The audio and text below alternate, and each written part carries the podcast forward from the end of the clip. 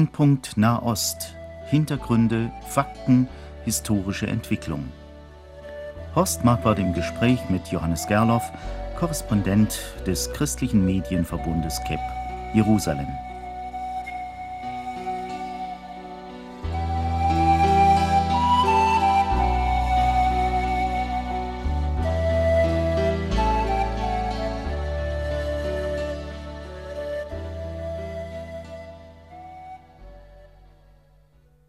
Unser Thema heute zwischen Judentum und Christentum. Wir wollen, liebe Hörerinnen und Hörer, über die messianischen Juden sprechen. Herr Gerloff, wenn man mit Christen in Deutschland spricht, die schon einmal Israel bereist haben, kommt man zwangsläufig über kurz oder lang auf messianische Juden zu sprechen. Aber ich habe oft den Eindruck, dass nicht jeder, der diesen Ausdruck gebraucht, auch weiß, was er sich darunter vorstellen soll. Sie leben nun schon lange in Israel, haben auch Beziehungen zu messianischen Juden. Wer oder was ist eigentlich ein messianischer Jude?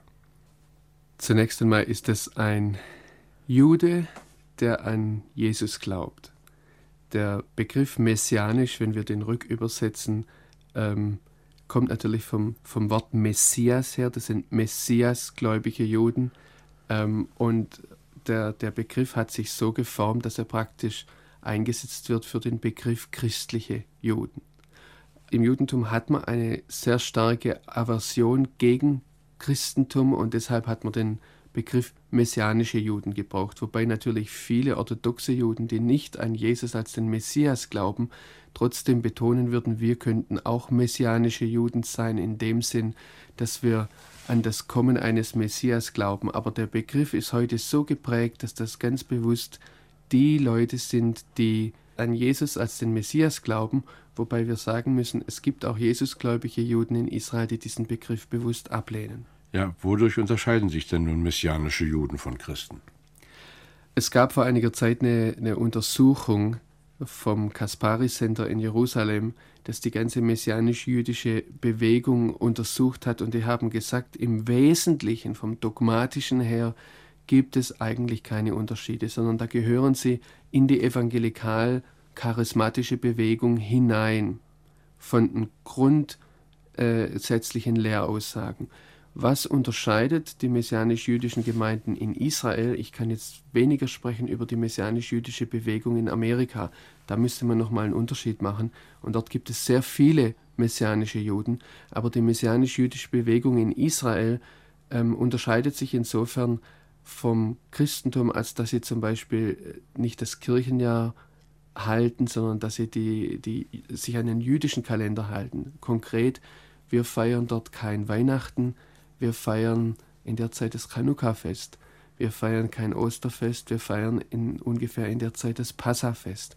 Auch mit dem traditionellen Sederabend, der natürlich dann hin auf den Messias Jesus gedeutet wird.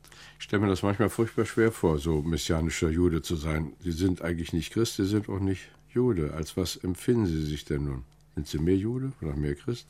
Also als was sie sich selbst empfinden, das sieht so aus. Zunächst einmal muss man auch sagen, dass die messianisch-jüdischen Gemeinden in Israel ähm, sehr stark gemischt sind. Wir gehören selbst als Familie in eine messianisch-jüdische Gemeinde und wir sind nicht jüdischer Abstammung und wir gehören ganz dazu.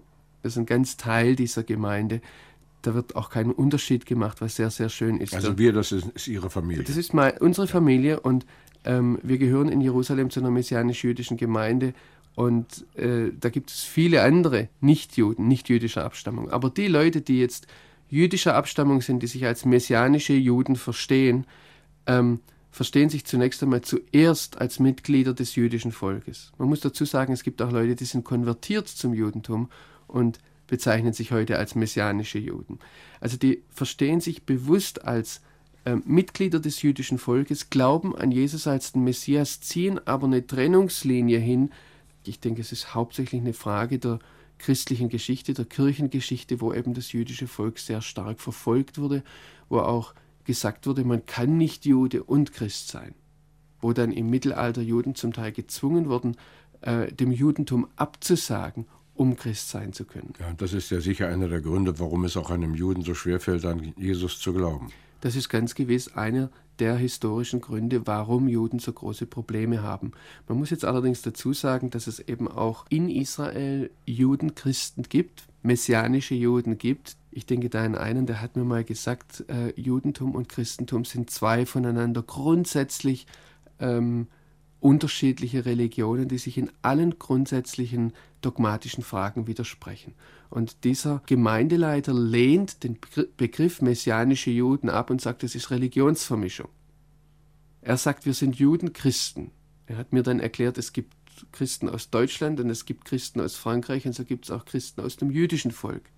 Also da, da ist eine sehr große Diskussion im Gange und wenn wir von der messianisch-jüdischen Bewegung sprechen, dann müssen wir ganz klar sehen, das ist eine Bewegung im Fluss, das ist eine Bewegung, die sucht nach ihrer Identität, das ist eine Bewegung, wo sehr viel diskutiert wird. Und ich möchte noch einmal betonen, die messianisch-jüdische Bewegung in Amerika oder auch in Deutschland gibt es ja jetzt messianische Juden, die sehen ganz bestimmt anders aus als die messianischen Juden in Israel. Ein Grund zum Beispiel oder eine, ein Merkmal ist, in Israel muss ein Jude nicht beweisen, dass er Jude ist, dass er Israeli ist.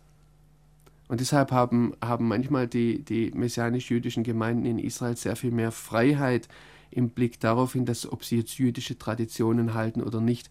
Wenn ich messianischen Juden aus Amerika begegne, die, die, die legen sehr viel mehr Wert darauf, zum Beispiel, dass man eine Kippa trägt oder dass man Gebetsschal äh, verwendet beim Gebet. Die sind auch oftmals sehr viel mehr, äh, lehnen sie sich an an die traditionellen jüdischen Gebete und Riten und Handlungen und legen da sehr viel mehr Nachdruck auf den Unterschied zwischen Juden und Heiden. Jetzt mal eine Doppelfrage. Wie werden denn messianische Juden gesehen? A von einem säkularen Israeli, B von einem orthodoxen? Also ich denke, gefühlsmäßig ist von zwischen säkularen und orthodoxen äh, Juden in Israel ähm, der Unterschied im Blick auf die messianischen Juden nicht so groß. Diese äh, messianischen Juden werden gesehen als Verräter, sie werden gesehen als diejenigen, die sich dem Christentum zugewandt haben, das das Judentum eigentlich auf furchtbare Weise über 2000 Jahre hinweg verfolgt hat. Ähm, ich sage das manchmal überspitzt so, aber es ist auf die Gefühlslage und auf das, wie Juden Christen gegenüber empfinden, nicht überspitzt, wenn man das Bibelwort aus Apostelgeschichte 2 einmal verdreht und sagt, es ist dem jüdischen Volk in keinem anderen Namen so viel Unheil widerfahren wie in dem Namen Jesus.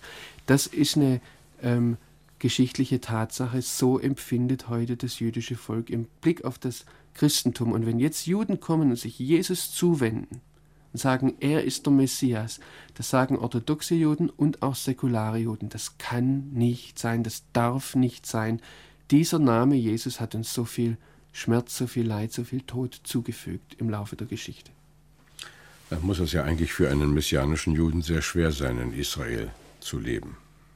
Das ist sehr, sehr unterschiedlich ähm, im Blick darauf, woher die messianischen Juden kommen. Wenn einer zum Judentum konvertiert ist, vorher schon Jesusgläubig war, zum Judentum konvertiert ist, dann nach Israel gegangen ist und sich dort eingelebt hat, ich denke, natürlich wird er gewisse Benachteiligungen haben. Natürlich wird er Diskussionen bekommen, nicht wirklich aufgenommen sein in der Gesellschaft.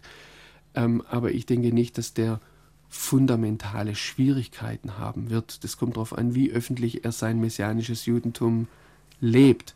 Wenn jetzt jemand aber aus einer traditionellen oder gar orthodoxen Familie kommt, das heißt aus einem traditionellen jüdischen Hintergrund, und aus diesem Hintergrund heraus Jesus als seinen Messias annimmt. Selbst wenn einer von einem säkularen israelischen Hintergrund herkommt und jetzt vor seiner Familie bekennt, ich nehme Jesus als meinen Messias an, er ist der Erlöser Israels, das sind natürlich innerhalb der Familien sehr große Spannungen da, bis dahin, dass ein orthodoxer Jude seinen Sohn, seinen Bruder, der Jesus als Messias annimmt, ähm, als tot erklären wird und sagen wird, das ist nicht mehr mein Bruder, er wird das Kaddisch, das jüdische Totengebet beten und derjenige wird praktisch aus der Familie ausgestoßen. Auch solche Fälle gab es schon. Ja, das ist ja ungeheuer tragisch, also wenn man diese Konsequenzen überlegt, was das so in der eigenen Familie bedeuten würde. Und doch gibt es ja eine ganze Reihe messianischer Gemeinden in Israel. Ja, die Zählungen schwanken hier. Ähm, die Studie des Kaspari-Senders, die jetzt auch schon über zwei Jahre alt ist, sprach damals von 81 Gemeinden und Hauskreisen, wobei ich bei der Durchsicht gleich ein oder zwei Hauskreise und Gemeinden festgestellt habe, die dort, die dort nicht erfasst waren. Äh, auf der anderen Seite. Also ist die Zahl 81 eher zu gering, ähm, zu klein. Ja, es gibt jetzt noch einen anderen Punkt und das ist, dass wir gerade im Bereich Jerusalem sehr viele Doppelbesucher haben. Das heißt, die, die gehen am Freitagabend in eine Gemeinde und sind dann am Samstag früh in einer anderen Gemeinde und Samstagnachmittag vielleicht wieder in einer anderen Gemeinde. Da überschneidet sich sehr viel, auch weil die Gemeinden sehr unterschiedlich geprägt sind. Die treffen sich also alle am Sabbat zu ihren Veranstaltungen? Es gibt auch Gemeinden, die sich sonntags treffen. Aber in der Regel, das hängt auch damit zusammen, dass eben in Israel wir eine Sechs-Tage-Woche haben. Das heißt, man arbeitet von Sonntag bis Freitag und von daher ist Schabbat der, der, der freie Tag und auch der Tag, an dem man eben Zeit hat fürs Gemeindeleben. Und natürlich ist es auch biblisch näher als der Sonntag, weil, weil ganz klar, vor allem wenn man die Bibel auf Hebräisch liest, es nicht heißt, du sollst den Feiertag heiligen, sondern dort steht eindeutig, du sollst den Schabbat heiligen. Ja, und es gibt ja Christen, die das auch in besonderer Weise betonen. Und ja, wobei das in Israel nie eine Diskussion war, jetzt wie es hier zum Beispiel mit den Adventisten der, eine Diskussion wäre in Deutschland. Das wird einfach so genommen und das ist klar, weil Sonntag ein Arbeitstag ist. Wenn Sie so an Ihre messianische Gemeinde denken, die Sie in Jerusalem besuchen, gibt es da so zwei, drei herausragende Schicksale, besondere Führungen? Ich würde sagen, da gibt es wahrscheinlich über 200 besondere Führungen und Schicksale, weil wir über 200 ähm, Mitglieder dort in der Gemeinde haben und es ist, ähm, es ist interessant, auch immer wieder andere Leute kennenzulernen. Meine Frau hat vor einiger Zeit eine Schwester interviewt und hat darüber auch einen Artikel geschrieben. Und einer der Knackpunkte, wo ich gemerkt habe, ähm, aus wie unterschiedlichen Welten wir kommen, war, als diese Schwester, die aus der ehemaligen Sowjetunion eingewandert ist, sich ganz als Russin gefühlt hat, darauf aufmerksam wurde im Kindergarten eigentlich erst, dass sie Jüdin ist, weil jemand sie verspottet hat aufgrund ihrer jüdischen Nase. Und sie dann nach Hause kam und ihre Mutter gefragt hat, was heißt das Jewreika? Sie wusste gar nicht, was, was ist das? Ist das ein Schimpfwort? Ist das... Und dadurch ist sie überhaupt draufgekommen. Und ähm, für meine Frau war es an einem Punkt im Gespräch ähm, für diesen Artikel schwer zu verdauen, dass plötzlich diese Freundin, mit der wir in der Gemeinde seit Jahren zusammen sind, ihr, ihr erklärt, ähm, dass ihr Vater in der Roten Armee war und nach Tschechien einmarschiert ist und meine Frau ist Tschechin und sie hat es von der anderen Seite miterlebt und da ist plötzlich was aufgebrochen auf einer Ebene, das hätte ich so gar nicht gedacht. Zwischen dem Besatzer Russland und dem unterdrückten Tschechen, das stand plötzlich im Raum und da musste drüber gesprochen werden. Und so tauchen natürlich alle möglichen Konstellationen auf. Wir sind bei uns in der Gemeinde Leute aus Äthiopien, aus Amerika, aus Deutschland, aus Holland, aus ähm, Israel natürlich ganz ursprünglich, aus Russland sehr viele. Es ist eine unwahrscheinlich äh, aus Südamerika habe ich vergessen, ähm, ein unwahrscheinlich breites Band von äh, Schicksalen, von Hintergründen, von Mentalitäten, die da aufeinander treffen und auch von geistlichen Prägungen. Es hört sich beinahe an wie eine Vorwegnahme der Aussage der Offenbarung, dass sie aus allen Nationen und Völkern kommen werden, um in Jerusalem anzubeten. In gewisser Weise ja, wobei ich hoffe, dass, oder was ich in der Offenbarung sehe, da werden sie anbeten und da haben sie die ganzen Spannungen. Wir haben übrigens auch Palästinenser in der Gemeinde. Da haben sie diese ganzen Spannungen, die jetzt natürlich auch durch die politische Situation ähm, be bedingt sind, ja. Ähm, da werden die hoffentlich nicht mehr da sein. Das hoffe ich auch. Sie kommen also zu 200 Personen da zusammen bei Ihren Versammlungen. Sind alle messianischen Gemeinden so groß? Nein, also manche sind nur Hauskreise, die sehr klein sind. Ich habe das vorhin auch mit sehr viel Vorsicht gesagt. Manchmal sind wir 250 bis 300 Leute und es ist manchmal sehr schwer abzuschätzen, wer jetzt ständig dazugehört. Es gibt immer wieder Touristen, die kommen zurzeit auf der aufgrund der politischen Situation weniger. Es gibt Volontäre, die kommen, Leute, die für ein, zwei Jahre in Jerusalem sind. Das ist natürlich bei messianisch-jüdischen Gemeinden, die zum Beispiel in Karmel sind oder in Ramat Gan oder in anderen Orten, wo weniger Ausländer sind, da, da sieht das Bild etwas anders aus. Haben Sie sich mal Gedanken darüber gemacht, wie Sie diese messianischen Gemeinden heilsgeschichtlich einordnen? Also ich muss jetzt für Hörer, die mit diesem Begriff nichts anfangen, sagen, dass wir Menschen, die sich auf die Bibel verlassen, ja in der Bibel einen genauen Plan unseres Gottes sehen, vom Anfang bis zum Ende. Kurz gesagt, also Heilsgeschichte im Gegensatz zur Weltgeschichte. Welche Rolle spielen messianische Juden heilsgeschichtlich?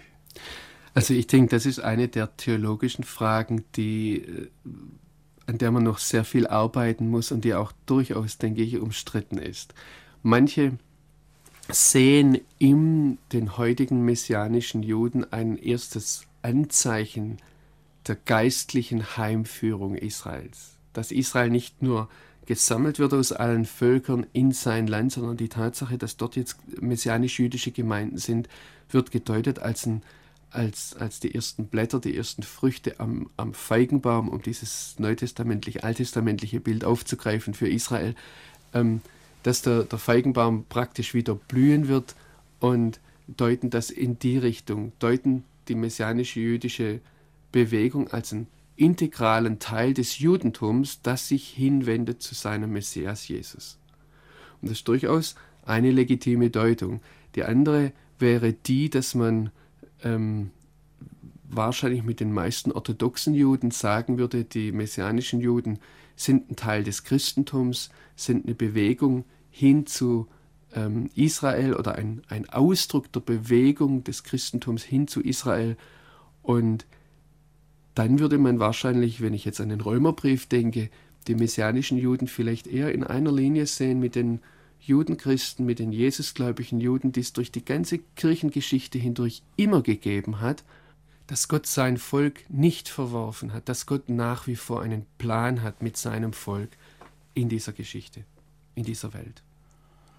Herr Gerloff, wenn Sie nun so mit messianischen Juden zusammenkommen, entdecken Sie ja sicherlich auch, dass es Diskussionen innerhalb dieser Gruppen und dieser Gemeinden gibt. Ich könnte mir das jedenfalls vorstellen über bestimmte theologische Begriffe und Vorstellungen. Was ist denn so die was sind die häufigsten Diskussionsthemen? Also zunächst einmal ist ähm, festzuhalten, es gibt äh, ein altes jüdisches Sprichwort, wo es zwei Juden gibt, gibt es drei Meinungen. Und das ist eine Sache, die durchaus zunächst einmal von der Mentalität her in Israel zutrifft. Es wird alles, es wird jedes hinterfragt und diskutiert und sehr heftig, sehr lebhaft miteinander durchgesprochen. Das ist eine Sache, die vielleicht ein Stück weit in der Mentalität liegt. Das zweite ist, die messianische jüdische Bewegung ist eine Bewegung in der Identitätsfindung zwischen Christentum und Judentum. Und insofern, als dass sie als eigenständige Bewegung dann noch dazu in einem israelischen Kontext auftritt, ist es was Neues. Das ist vielleicht 30, 40, 50 Jahre alt. In, und in der Form, wie wir es heute haben, als eine größere wahrnehmbare Bewegung. Also wir sind heute vielleicht ähm, zwischen 4.000 und 7.000 Leute, die sich in Israel zur messianisch-jüdischen Bewegung rechnen, wobei die, die Zahlen noch einmal des Kaspari-Senders, die kamen auf knapp 3000 Leute. Ob diese Zahlen heute noch stimmen, weiß ich nicht. Es ist sehr schwer zu erfassen. Also ungefähr, sagen wir, zwischen 3.000 und 4.000 ähm, Menschen, die, die aus dem jüdischen Volk abstammen und Jesus als ihren Messias angenommen haben. Darüber hinaus gibt es eben eine ganze Reihe von Ausländern, die sich mit Israel identifizieren oder die einfach nur dort leben und dort ihre geistliche Heimat gefunden haben. Und das bringt jetzt natürlich eine unwahrscheinliche Bandbreite, eine Spannung auch von geistlichen Prägungen, von theologischen Vorstellungen mit sich. Wir haben in unserem näheren Bekanntenkreis Leute, die nehmen die Bibel ganz wörtlich. Und wir haben Leute, die zur messianisch-jüdischen Bewegung äh, zählen, die sagen mir, der Schöpfungsbericht, das ist ein Mythos. Wir haben Leute, die haben, die, die sehen in der heutigen Geschichte, äh, gerade auch im Nahostkonflikt, eine Erfüllung biblischer Prophetie, warten darauf, was passiert da als nächstes, sehen in der Frontstellung im Nahen Osten eine geistliche Frontstellung zwischen Islam und ähm, der Bibel oder zwischen Mächten, die sich gegen Israel wenden.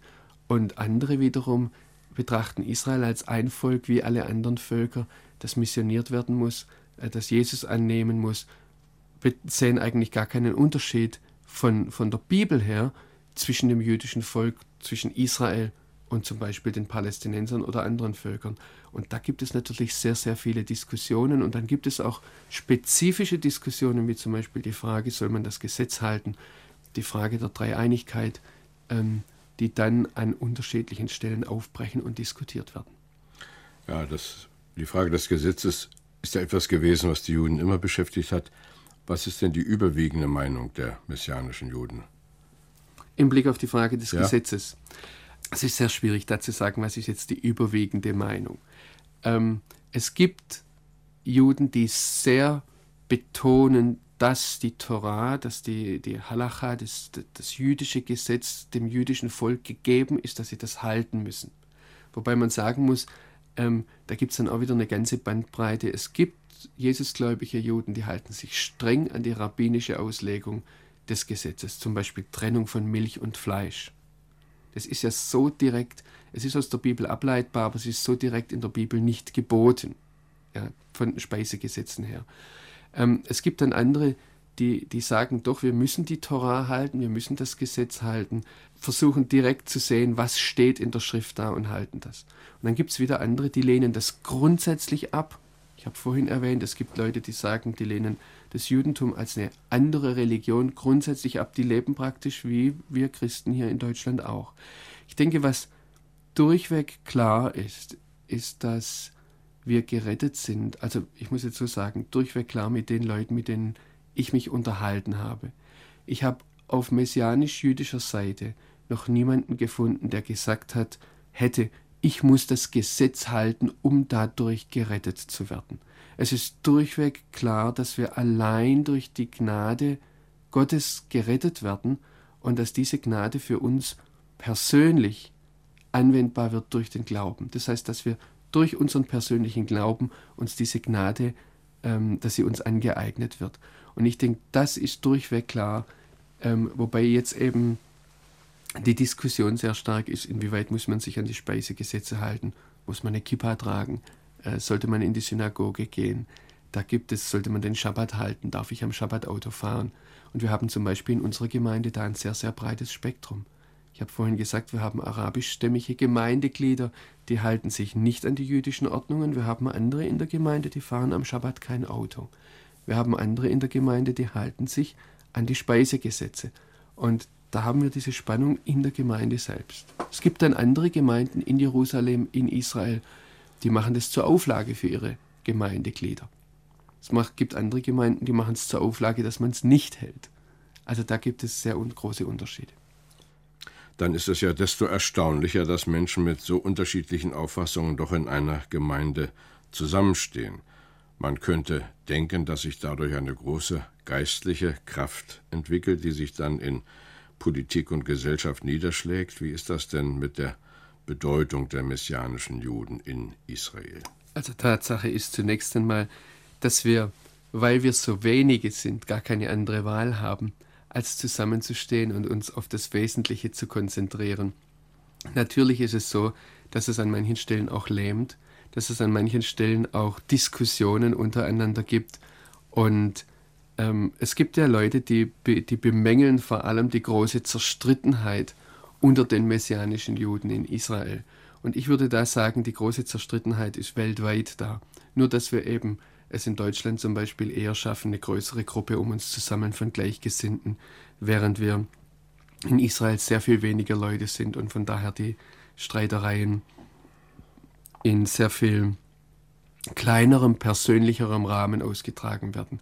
Aber darüber hinaus ist es zunächst einmal schön zu sehen, dass es große Gemeinden gibt, dass es da auch eine, eine, eine große Einheit an vielen Stellen gibt. Und ich denke, das sollte man festhalten. Was jetzt die politische Bedeutung, die gesellschaftliche Bedeutung der messianischen Juden in Israel betrifft, würde ich dafür plädieren, dass wir sehr, sehr nüchtern auf dem Boden bleiben.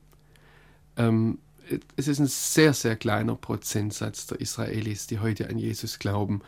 Und unter diesen Israelis ist zum Beispiel von der, von der politischen Einstellung her eine ganz, ganz große Spannbreite da. Es gibt Leute, die politisch ganz links stehen, es gibt Leute, die politisch sehr weit rechts stehen und es auch miteinander diskutieren.